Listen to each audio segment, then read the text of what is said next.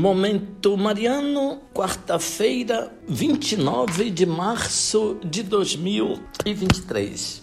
Querido irmão, querida irmã, que bom estarmos juntos para mais um Momento Mariano. Aqui fala Dom Josafá Menezes da Silva, arcebispo metropolitano de Vitória da Conquista. Agradeço a sua companhia hoje, quarta-feira, 29 de março de 2023. Trago para você, ouvinte, um trecho dos comentários de Santo Agostinho, bispo no século V, sobre os Salmos. Jesus Cristo ora por nós, ora em nós e recebe a nossa oração. Deus não poderia conceder dom maior aos homens do que dar-lhes como cabeça a sua palavra, pela qual criou todas as coisas, e a ela uni-los como membros para que o Filho de Deus fosse também filho do homem, um só Deus com o Pai, um só homem com os homens.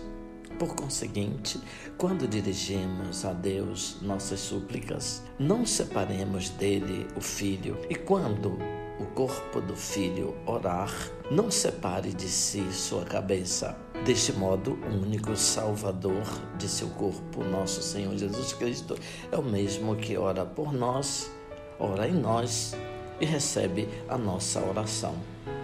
Ele ora por nós como nosso ele ora por nós como nosso sacerdote, ora em nós como nossa cabeça e recebe a nossa oração como nosso Deus. Reconheçamos nele a nossa voz e em nós a sua voz. E quando se disser sobre o Senhor Jesus, sobretudo nos profetas, algo referente àquela humilhação aparentemente indigna de Deus, não hesitemos em lhe atribuir, já que ele não hesitou em fazer-se um de nós. É a ele que toda a criação serve, porque todo o universo é obra de suas mãos. Por isso contemplemos sua divindade e majestade quando vimos no princípio era a palavra, e a palavra estava com Deus, e a palavra era Deus. Hesitamos então em atribuir-lhe tais palavras,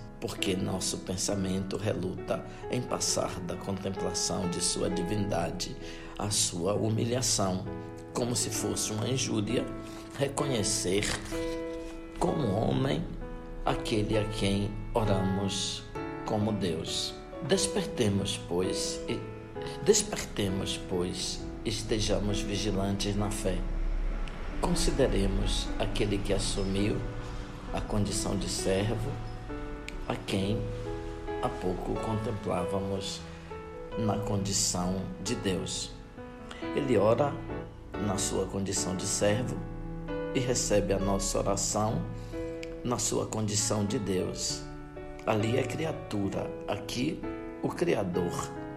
Sem sofrer mudança, assumiu a condição mutável da criatura, fazendo de nós, juntamente com ele, um só homem, cabeça e corpo. Nossa oração, pois, se dirige a ele, por ele e nele. Oramos juntamente com ele e ele ora juntamente conosco. Abençoe-vos, Deus Todo-Poderoso, Pai, Filho, Espírito Santo. Amém. Ouvinte, louvado seja nosso Senhor Jesus Cristo, para sempre seja louvado.